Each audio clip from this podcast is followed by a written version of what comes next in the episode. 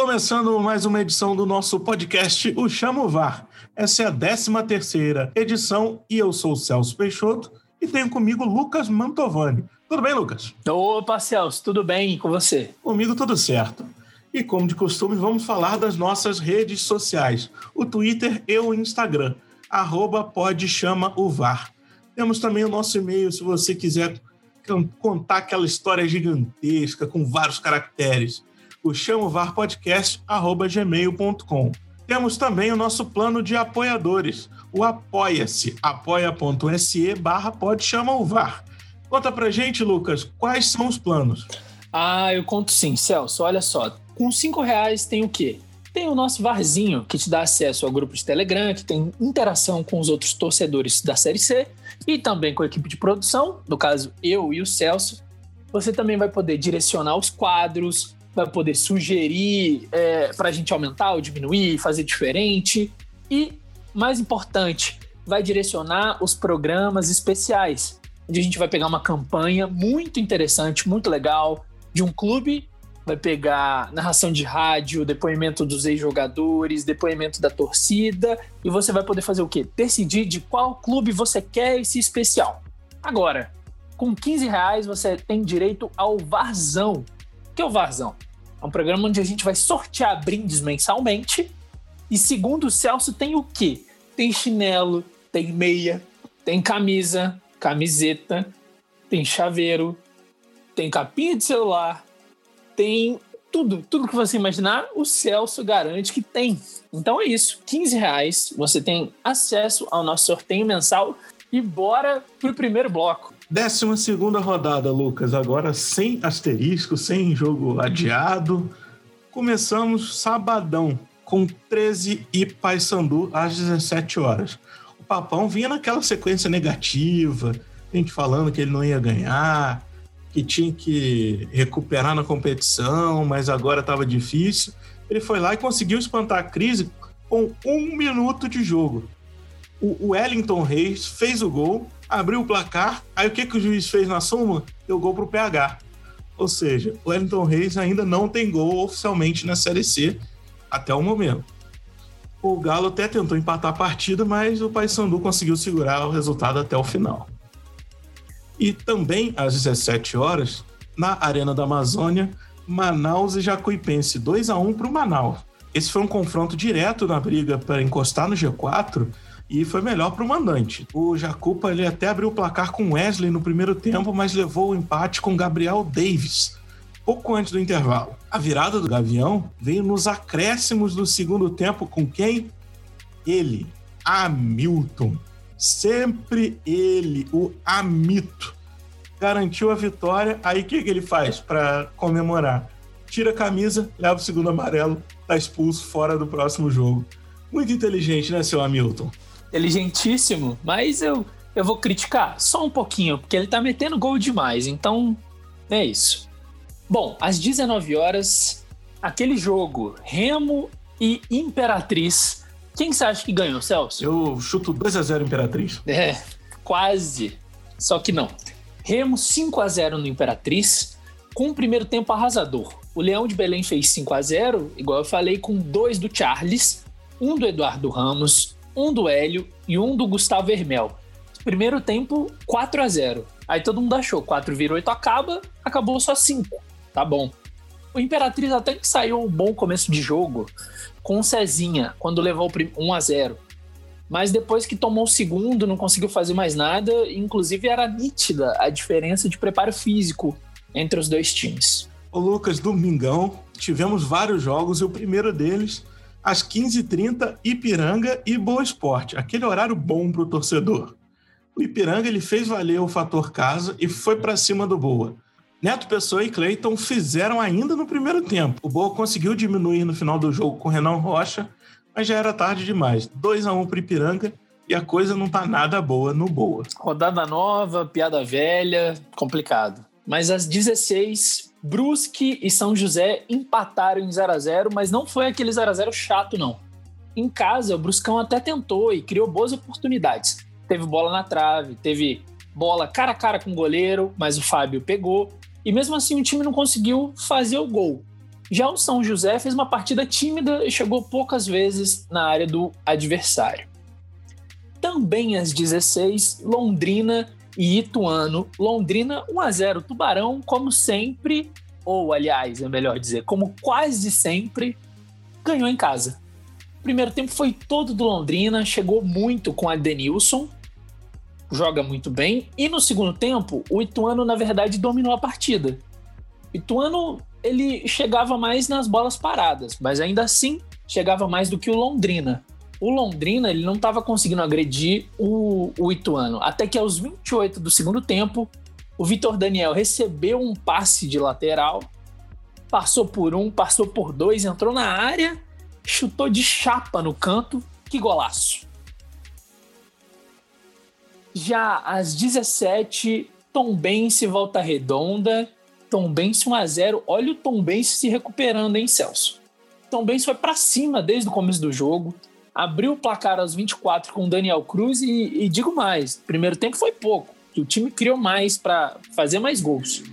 O Volta até ameaçou, mas seguiu naquela rotina de não conseguir marcar gols e amarga sua segunda derrota seguida. Além disso, o Volta terminou na sexta posição, é a pior colocação do clube desde o começo do campeonato. Fechando o dia, tivemos Santa Cruz 1, Botafogo 0. O Santa continua caminhando a passos largos para garantir a vaga na segunda fase. E o gol de pênalti do Didira aos 17 do primeiro tempo abriu a esperança daquele jogaço com vários gols, uma chuva de gols, muitas chances. Parou por aí. Os dois times até tentaram, mas não conseguiram fazer mais nada. 1 a 0 para o Santa Cruz. Segunda-feira, um horário não muito habitual, tivemos em Sorocaba São Bento e Criciúma às 18 horas. O jogo foi 0 a 0. Esse jogo ele tem uma particularidade, a gente vai falar muito mais sobre isso no próximo bloco, porque o São Bento ele tinha 12 jogadores relacionados para a partida, sendo dois deles goleiros, ou seja, são 10 de linha. Enquanto o Criciúma ele estava completo. Só que quando a bola rolou, parecia que o, o era o contrário. Era o Criciúma desfalcado e o São Bento completo. Tamanha dedicação dos jogadores do Bentão e o time apático do Criciúma, que teve até um expulso no primeiro tempo. A partida terminou sem gols, mas a gente conseguiu ver o goleirão Lucas Macanhã entrando no segundo tempo de atacante e o cara mostrou que conhece do ofício, pediu bola, tá, tá, mostrou um bom posicionamento Queria até ver um gol do, do Macanhã. É, realmente, parecia que o, o São Bento que estava com o time completo. Mas a gente vai realmente completar isso na, no próximo bloco. Às 20 horas, para fechar a 12 rodada, Vila Nova 3 a 0 no Ferroviário. O Vila que mais uma vez fez um jogo seguro e abriu o placar cedo. A gente tem alguns dados, a gente vai divulgar nos próximos episódios. O Vila é o time que abre o placar mais rápido na competição. E abriu cedo, com o Thales, aos 3 minutos. Com isso, o Tigrão administrou a partida e não deu chance para o Ferroviário. E além disso, o Vila tem a melhor zaga do campeonato. Só que a zaga resolveu, além de defender, fazer mais. Resolveu marcar os gols da partida também. Então, com os gols de Adalberto e Rafael Donato, o Vila fez 3 a 0 e voltou para a vice-liderança. Lucas, e agora? Hoje é curtinhas, é longuinhas, é médiazinhas ou são estatísticas? Como você quer definir no episódio de hoje? Hoje tá mais de boa, hoje tá curto. Tá médio. Curto é exagero, tá médio.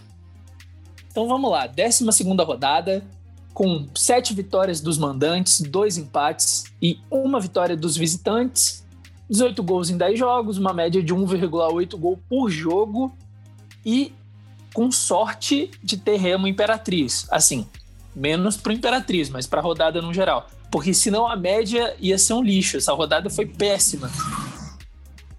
Pouquíssimos gols. Já no campeonato, são 62 vitórias dos mandantes, 38 empates e 19 vitórias dos visitantes, com 264 gols em 120 jogos, uma média de 2,2 gols por jogo.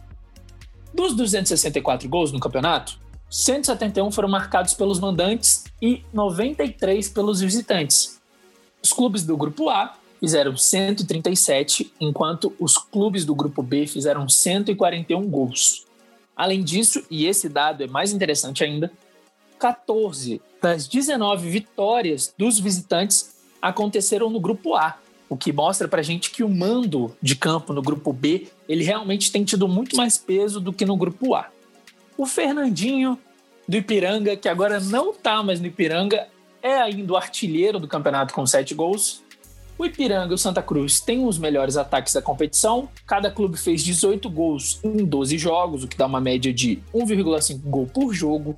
São Bento e Imperatriz têm o pior ataque da competição, com 7 gols em 12 jogos, uma média de 0,58 gol por jogo.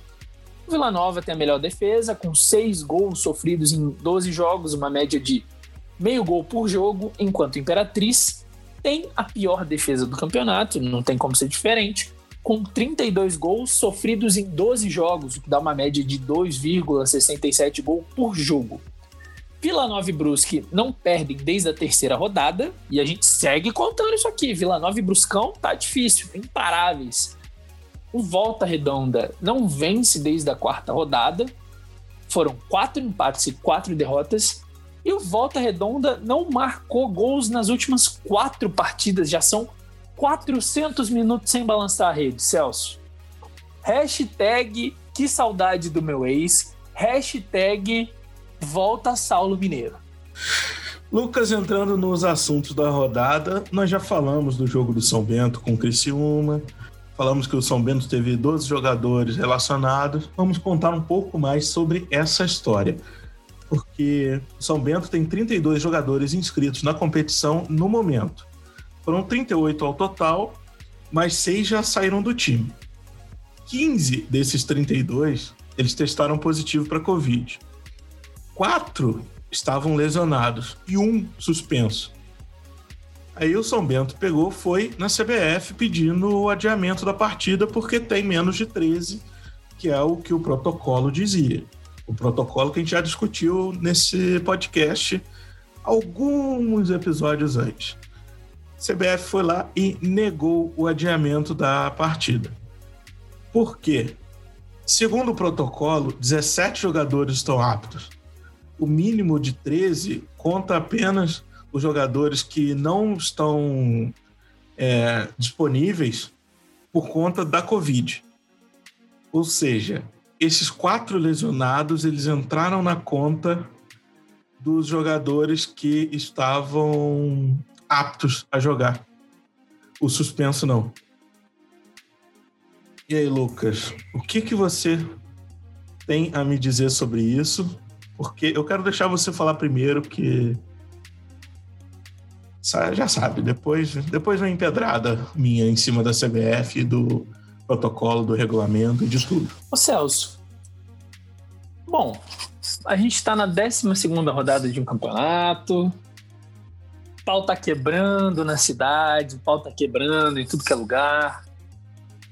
E eu acho extremamente bizarro de uma falta de uma inteligência, de uma falta de um cuidado, de uma falta de uma perspectiva, inclusive, do que é melhor, do que é pior, a CBF aprontar uma dessa. Agora, o protocolo é que tá errado. Seguir o protocolo, não. Eu não, eu não concordo com o que a CBF fez, mas também não acho que a CBF deveria adiar o jogo. Porque se ela adiar o jogo, isso vai gerar, inclusive, inúmeros outros problemas que a gente já falou. E aí o campeonato termina no tribunal.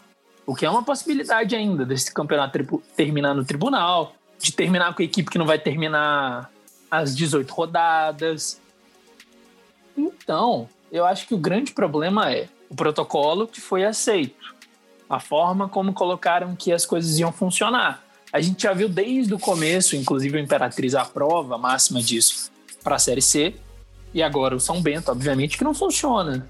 Ô Lucas, sobre o campeonato não terminar, eu acho que vai terminar sim, vai ter rebaixado, vai ter promoção, vai ter tudo isso, porque os clubes assinaram um protocolo, então eles aceitaram querendo ou não jogar desse jeito. É, antes disso tudo, né, o problema é que o protocolo foi feito pensando apenas nos jogadores que não vão poder jogar por conta da Covid. Não, eles não botaram nessa conta os jogadores que estariam é, lesionados. Então, falar, pode inscrever mais pessoas, mais jogadores. Mas e se tiver machucado um surto? Aí, se não der quantidade fora os do surto, vai jogar desfalcado ou vai tomar um WO? Isso é um, um, um grande problema do protocolo, mas os clubes aceitaram. Outra coisa é a CBF dizer que está preocupada com a saúde dos jogadores fazendo esse protocolo. Não está preocupado com a saúde dos jogadores, eles querem o campeonato, vai terminar o campeonato de qualquer jeito. Tendo jogador ou não, jogando direto, jogando 10 jogadores, jogando um goleiro na linha. Consegue jogar, joga. E muitas pessoas falaram: por que, que o São Bento não puxou jogador da base? O problema é, o São Bento ele já puxou os jogadores da base. Esses 32 inscritos já contam com os jogadores da base. Como a base não tem calendário o resto do ano do São Bento, eles não mantiveram jogadores em, com o contrato e os jogadores que eles pensaram, assim, avaliaram como é, como jogadores que vão ser utilizados, eles mantiveram no elenco para até enxugar a folha salarial. Então já tem jogador da base ali. E dentro dos 10 de linha que jogaram, um deles ele, ele saiu do departamento médico direto, não teve recondicionamento, então fez nada. Ele estava machucado, ele jogou praticamente no sacrifício.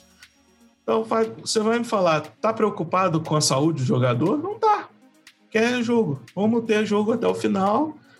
Você conseguiu botar um time para jogar, joga. Não conseguiu, não joga. O importante é terminar o campeonato. Aí depois vem dizer que é o país do futebol, quer vender como um país do futebol. É, essa questão da base ela é interessante porque eu acho que ela perpassa toda uma questão de como os clubes eles não são estruturados. E aí a gente entra num outro debate muito grande que a gente não vai entrar agora, porque a gente vai estourar muito o teto do nosso programa. Mas, por exemplo, se a gente pega os problemas que o Imperatriz está passando, em que a cada dois jogos a gente não sabe se o Imperatriz vai jogar ou não. Não sabe se tem jogador para jogar, não consegue inscrever jogador, aliás, não consegue comprar jogador. Então, existem vários problemas relacionados a isso. E aí a gente pensa, por que não usa base? O Imperatriz não tem base. A maioria desses clubes da Série C, não todos porque alguns, por já terem passado pela Série A, por já terem mais tempo em, em, na elite do futebol nacional, eles provavelmente mantêm esse trabalho minimamente de base. Se é bom ou não, é uma outra história, mas mantém. Agora, muitos clubes não têm. Ô Lucas, além disso, o clube vai manter a base, mas não tem calendário para base. É um gasto a mais com manutenção de jogador. Tem muitos jogadores de base não são da cidade, então tem alojamento, tem é muito problema que passa além do clube, que as federações elas não ajudam. Muitos times têm base também porque tem campeonato. Sem campeonato não adianta você ter uma base. Não, não fica viável, vira só mais uma dívida. Bom, terminando essa primeira pauta, os times, eles, no geral, os 20 times da competição, eles acabam marcando mais gols no segundo tempo. A gente conseguiu esse dado a partir das análises que a gente tem no gerenciamento e a gente percebeu o quê? Que dos 264 gols que ocorreu na competição até agora, 111 foram feitos no primeiro tempo e 153 na segunda etapa. E aí, dentre a segunda etapa, o horário de gol que costuma sair é entre 16 minutos e 30. Quer dizer, é onde os times já tiveram o primeiro tempo inteiro. Então, os times eles não estão indo muito para cima nesse primeiro tempo. E a gente tem visto isso mesmo, né, Celso? Não sei se você concorda comigo, mas é, se a gente pega, por exemplo, o, o Remo. O Remo funciona muito bem no segundo tempo, mas no primeiro não joga quase nada. Não, apesar que no último jogo fez quatro no primeiro tempo, mas não é o costumeiro. Então a gente tem visto muitos clubes conseguir esse gol, esse, a maioria dos gols no segundo tempo. Você tem alguma ideia de por quê? Lucas, é análise geral do futebol. Geralmente os times entram no primeiro tempo mais cautelosos, eles tentam estudar mais o jogo, então não saem muito para cima, principalmente numa primeira fase, não precisa no começo, né? No final você precisa fazer gol, você precisa do resultado, você vai para cima. Mas agora, por enquanto, a, a, partir de agora vai precisar, mas até agora não, não precisa tanto se expor. Já no final, pega um time cansado, tem toda essa particularidade do calendário por causa da pandemia. Então, nem todos os jogadores estão no seu ápice físico. E acaba o segundo tempo tendo mais espaço para todos os times atacarem mais e, consequentemente, fazer mais gols. Além disso, o fato de ter cinco substituições, você poder trocar meio time, pode ajudar muito no seu ataque, com mais jogadores descansados e velozes para a segunda etapa também. E esse é um outro ponto. A gente tem visto nas ligas europeias que as cinco substituições elas acabaram, né? Na Premier League. Você acha que continua para o ano que vem aqui? Para o ano que vem não deram nem férias direito, você acha que vai continuar a substituição? volta para três segue o jogo. Que é Brasil, não, não tem. Não tem essa de pensar no atleta, pensar no futebol, pensar no bom, no bem da partida, vender o espetáculo. Não. Se vai terminar o campeonato numa semana, na semana seguinte já tem estadual, acha que vai continuar com cinco substituições? Não, continua com três, volta três e vamos voltar com aqueles belos jogos no início do ano de estadual, segunda, terça, quinta, sábado, com dois dias de descanso, três dias de descanso. Essa é a realidade do futebol brasileiro. E eu não estou falando da Série C, estou falando da Série A. Vocês já perceberam que hoje o Celso ele tá boladíssimo. Bom, próximo assunto.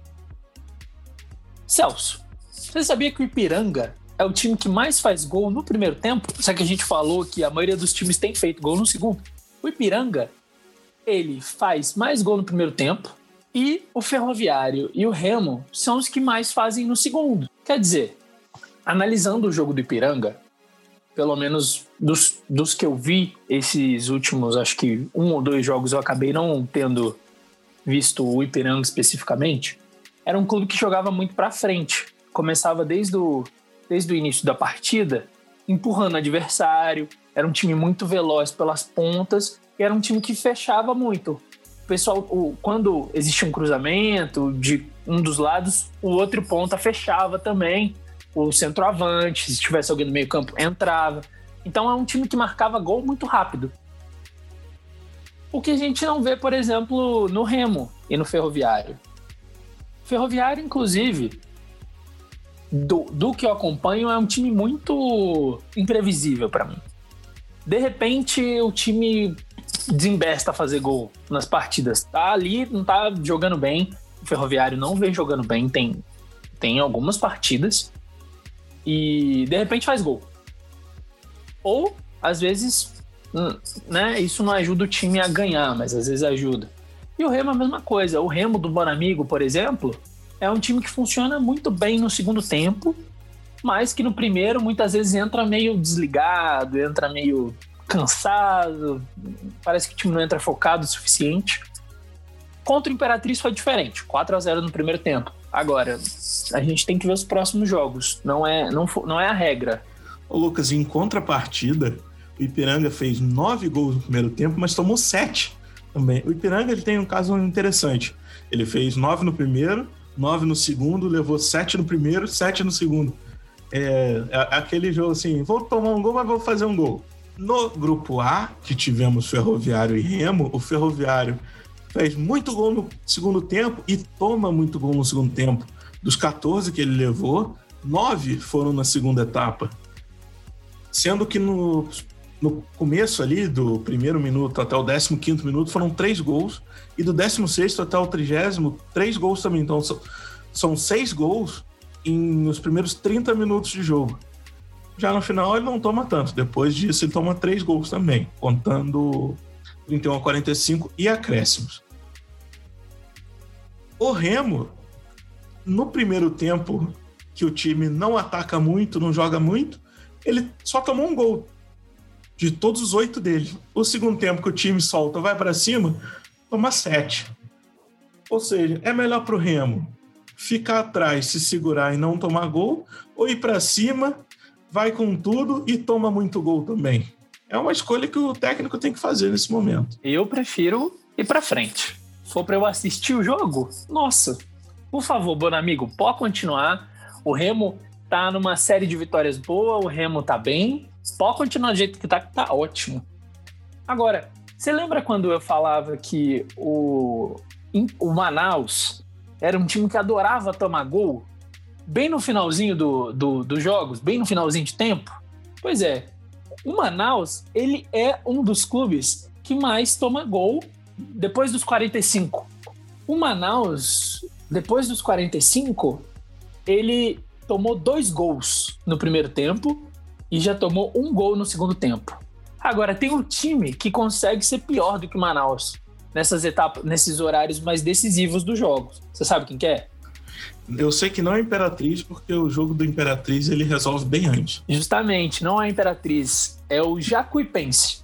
O Jacuipense é o time que mais toma gol depois dos 45. Ele tomou quatro no primeiro tempo e tomou três no segundo tempo. Tudo isso depois dos 45. Acho que é difícil ganhar jogo também. E falando do Jacuipense, é o time que mais toma amarelo na competição. Em 12 rodadas, o time tomou 48 cartões amarelos. A infinidade de cartão é, é cartão demais. Não, não, não tem jogador para tomar tanto cartão, não é possível. Nenhum outro time da Série C passou das, da casa dos 30. 33, 35. Tem time que tomou 28. Jacuipense, 48. Agora, não é o time que toma mais vermelho. O time que mais manda a gente pro vestiário mais cedo também é do grupo A. É o 13, com nove expulsões. Coleciona vermelho no campeonato, o 13. Eu queria ver se fossem 13 cartões vermelhos na rodada passada, que aí, aí eu ia gostar daquela estatística. 13, com 13 pontos, 13 gols, tomou 13 gols, 13 terceiro geral, 13 vermelho. Aí eu, os numerólogos iam botar 13 reais no 13 que ia ganhar 13 mil. Mas deixaram passar, não tem mais graça. Apesar do 13 ter 13 pontos ainda. E ter feito 13 gols. Lucas, hoje, vulgo dia que sai podcast, quinta-feira, dia 29 de outubro, começa a 13 terceira rodada. Você lembra quanto tá esse placar, Lucas? Lembra pra gente? Fala aí pra gente quanto tá o placar. Você acertou seis da última rodada, eu também, até porque a gente fez palpites muito parecidos. Você tá com 41 acertos, eu tô com 39, dois só de diferença, tá de boa. Começando então, hoje, vulgo dia que sai o podcast, ou na quinta-feira, dia 29 de outubro, se você estiver ouvindo em outra data. Às 20 horas, temos Ituano e Brusque, transmissão do Dazon. Eu acho que esse jogo tem muita cara de empate, Lucas. Eu também acho, mas eu vou de Bruscão. Vai que. Olha a vitória do Ituano aí, zicada do VAR. Sábado, dia 31 de outubro, às 17 horas, Imperatriz e Santa Cruz eu vou de Santa, mas eu sei que você vai fazer diferente e de Imperatriz. Eu vou fazer diferente, eu vou de Santa também. Às 19, horário de Brasília, e às 18, horário de Manaus, temos Paysandu e Manaus, transmissão do Dazon. Eu acho que dá papão. Eu vou de empate nesse jogo. No domingo, dia 1 de novembro, dia 1 de novembro, às 15 horas, um horário bom para jogar futebol, no Rio de Janeiro, temos Volta Redonda e São José, transmissão do Maicujo. Eu acho que o Voltaço ele reencontra a vitória. Não é possível que o Volta não consiga pelo menos marcar gol nesse jogo. Eu vou de volta. Eu vou de empate. Eu vou de empate. O Volta Redonda não tem me inspirado muita confiança, não. O Paysandu não estava inspirando a gente na última rodada e ganhou. É, que ele absorveu a zicada ao contrário do VAR. Esse é o ponto. Semana passada a gente zicou dois times e um conseguiu se livrar. Nessa semana a gente zicou o Brusque e o Volta Redonda. Qual dos dois vai conseguir se livrar? Fica o questionamento. Fica aí a dúvida para o próximo episódio. Pouquinho depois, às 15h30, um ótimo horário também para jogar bola. No Ceará, teremos Ferroviário e 13, transmissão do Dazon. Acho que o Ferroviário vai lá para cima. Eu acho que dá empate. Às 16, Criciúma e Tombense, transmissão do Maicujo. Eu acho que dá Criciúma em casa. Eu vou de Tom Benz. Tom Benz está. Inclusive, a zicada do VAR aí desse episódio que eu tinha esquecido de falar. Falando da recuperação do Tom Benz, de como o Tom Benz está jogando bem. Ibson, pá, não sei o quê. Olha a zicada, mas eu vou de Tom Benz. Olha a zicada, eu vou zicar de novo. No mesmo horário, às 16 horas, Boa Esporte e Londrina, transmissão do Maicujo. Eu acho que esse jogo dá boa. Complicado, né? O, o, o Boa vem mal na competição. O Londrina é o pior mandante do grupo, o pior visitante do grupo. Complicado. Eu acho que dá empate. Eu tô muito de empate esse, esse final de semana. Às 16h30, um ótimo horário para jogar futebol no Rio Grande do Sul. Ipiranga e São Bento, eu vou de Ipiranga. Eu vou de Ipiranga também. Às 18 horas, Botafogo e Jacuipense, transmissão do Maicujo. Eu vou de Belo. Eu também vou de Belo nessa, nessa partida aí. No mesmo horário, Vila Nova e Remo, transmissão do Dazon. Eu acho que da Vila. Esse é um jogo difícil. Eu, sinceramente, não sei o que, o que apostar. Mas, por ser em casa e pela defesa do Vila, eu vou de empate. Eu vou de empate. O Vila toma pouquíssimos gols. Em casa tomou só um até agora. O Remo tá bem na competição. Vamos ver, empate. Lucas, o senhor empate agora nessa rodada. Mas depois de tanto empate, qual vai ser o melhor jogo da rodada, Lucas? A resposta mais óbvia, pelo futebol apresentado, pelo nível até agora da competição, Vila Nova e Remo tem tudo para ser um bom jogo.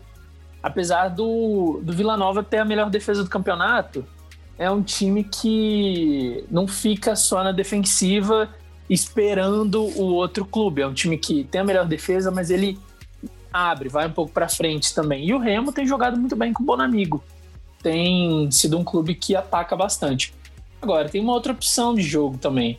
Eu acho que Tom Bense e Criciúma, na verdade, Criciúma e Tom Bense, o Criciúma joga em casa, tem tudo para ser um bom jogo. E você? O meu voto é a Criciúma Tombense. Eu poderia votar em Ferroviário 13 por ser um jogo meio dos desesperados ali querendo uma vaga, pode ser um jogo aberto. O Ferroviário é aquele time que tudo pode acontecer no final, um time que gosta de ter muitos gols no jogo, nem sempre para ele. E expulsão. E expulsão, o 13 também. Inclusive, Ferroviário 13 é o confronto com mais expulsão, porque o 13 é o que tem mais expulso, o Ferroviário é o segundo que tem mais expulso. Ou seja, acabamos de zicar o jogo, não vai ter nenhuma expulsão, vai ser um jogo limpo. Não vai ter nem falta direito. Ah, não é possível. E pior jogo, tem como falar qual é o pior jogo? Ah, tem. Isso aí é tranquilo de falar qual que é o pior jogo. Boa Esporte Londrina vai ser difícil. Botafogo Jacuipense vai ser complicado também. Eu acho que essas duas. Essas duas. Ipiranga e São Bento também não é um jogo que me inspira muito, não. Mas e você, Celso? Quais são os seus piores jogos da rodada? Eu vou usar. Eu acho que Ituano e Brusque não me enche os olhos nem um pouco. Apesar do Brusque estar tá bem, o jogo. Não, eu não acho que vai ser aquele jogão. Deve ser um 1x0 cansado, 1x1. Sim, mas não, não me enche os olhos. Imperatriz e Santa Cruz. É, pode ser uma goleada do Santa Cruz, mas eu também não acho que vai ser aquele jogão. É porque o Santa Cruz não tá jogando aquele futebol que enche os olhos. E o que você disse também, é Boa Esporte Londrina é, é aquele jogo que você só assiste quando está passando pela televisão, para e você deixa de descanso de tela. Muito bem, finalizando mais uma edição do Chamo VAR, edição 13. E aí eu vou fazer o quê? Vou repetir as nossas redes sociais para você procurar a gente, conversar com a gente, seguir, compartilhar, falar que tá bom, falar que tá ruim. No Twitter e no Instagram, arroba pod de podcast, chamo VAR. Se tudo que você tem para falar não couber nos caracteres das redes sociais, vem de e-mail. Chamo VAR podcast, arroba gmail.com. E a gente também tem o nosso programa de apoio, que está no Apoia-se. Só acessar apoia.se barra pode chamovar. Celso, me explica o que, que tem de bom nesse programa. Você tem dois tipos de apoio, Lucas. Com cinco reais você tem direito ao Varzinho. O que, que tem no Varzinho? Tem o nosso grupo do Telegram. Você vai interagir com os outros apoiadores, com a nossa equipe de produção, vulgo eu e o Lucas, vai poder direcionar os nossos programas especiais, vão, vai sugerir quadros, vai conversar com a gente sobre qualquer coisa. O nosso, nosso papo no grupo, o Lucas eh, pode até confirmar que ele passa muito além de futebol. A gente fala de lenda urbana, a gente fala de jacaré, de cobra, a gente faz as nossas apostas internas ali, bate papo. É uma, é uma coisa, uma beleza. Eu adoro esse grupo. O melhor grupo do podcast Chamo VAR. Os outros aí, que se vocês entrarem em outro, não é oficial. O oficial é esse. E com 15 reais, você tem o Varzão, que além de toda essa miríade de vantagens do Varzinho, você vai ter acesso ao nosso sorteio mensal com brindes. O Lucas já garantiu para vocês no começo, eu vou repetir o que o Lucas garantiu para vocês. O que, que a gente vai sortear? Camisa, boné, calção, chinelo, capinha de celular, chaveiro. Mas o quê? O que, que, que vocês querem? Ah, toalha, toalha. Vai ter bandeira, bandeira, bandeirão, cachecol. Cachecol é legal ter cachecol, vai ter enxoval para criança, talvez. É, é, um, é uma miríade de, de brindes também para vocês. Ó, cinco reais, varzinho, 15 reais, varzão. O apoia-se é apoia.se barra pode chamo var. Todos os nossos links estão na descrição. Nosso Twitter, nosso Instagram, nosso e-mail e o nosso apoia-se você pode achar na descrição do podcast tá também no, nas nossas redes sociais. Qualquer coisa, só chamar a gente que a gente responde. Bom, depois de tanta coisa, só me resta finalizar o programa, deixando um abraço para você, Celso. Um abraço para quem está escutando e até o próximo programa. Um abraço, Lucas. Um abraço para os nossos ouvintes. Fiquem ligados nas redes sociais que vai ter surpresa essa semana ainda, começando hoje, no dia que sai o podcast. Se você está ouvindo depois, só ir lá porque já saiu. Então pode ver retroativo. E se está escutando antes de terminar a rodada, vai ter mais ainda. Vai ter de todos os times. É isso aí, ficamos por aqui. Até semana que vem.